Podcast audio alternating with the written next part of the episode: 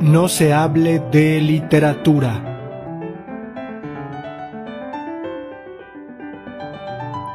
Gol de Di Stefano. Eduardo Galeano.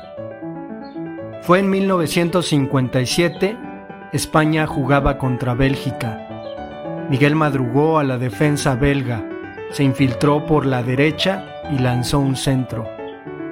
Di Stefano se arrojó en plancha y desde el aire remató de taco al gol.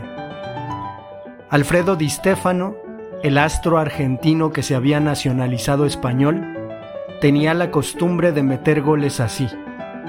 Toda valla abierta era un crimen imperdonable, que exigía inmediato castigo.